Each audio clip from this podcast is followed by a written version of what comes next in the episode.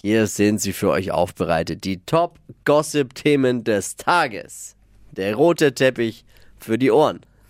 Woo. Drei Dinge, von denen wir der Meinung sind, dass ihr sie heute Morgen eigentlich wissen solltet. Ein Service der Flo Kerschner Show.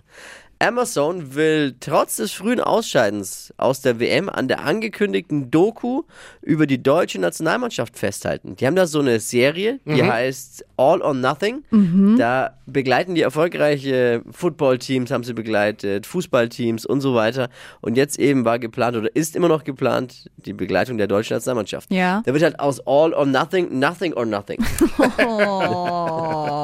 Geplant sind sechs Folgen, die das DFB-Team dabei zeigen soll, wie sie zurück an die Weltspitze kommen. Oh.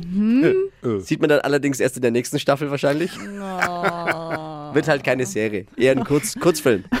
Aber ich bin trotzdem gespannt drauf. Ist ja immer schön, dieser Einblick.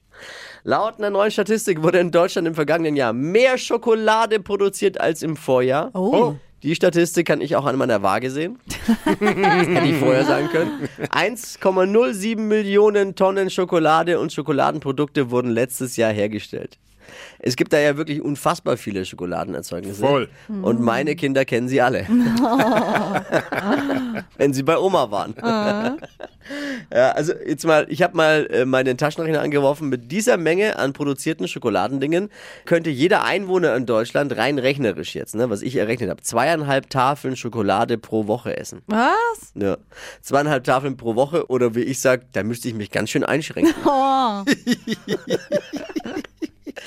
Drittens, Boris Becker soll nächste Woche wieder ein freier Mann in Deutschland sein. Ach, Äh, bin ich schon Wer raus das- oder was? Wie hat er es geschafft, so schnell da rauszukommen? Hat er dem Gefängnisdirektor Tennisstunden gegeben? Oder? Wir lieben ja alle Bobberle, aber er hat dann nur acht von den 30 Monaten abgesessen. Ui. Ja. Nur acht von 30. So viel Rabatt gibt's nicht mal beim Black Friday. Das waren sie, die drei Dinge, von denen wir der Meinung sind, dass ihr sie heute Morgen eigentlich wissen solltet. Ein Service eurer Flo Kerschner Show. Ready für den Mittwoch? Yes. Durchstarten! Rein geht's, los.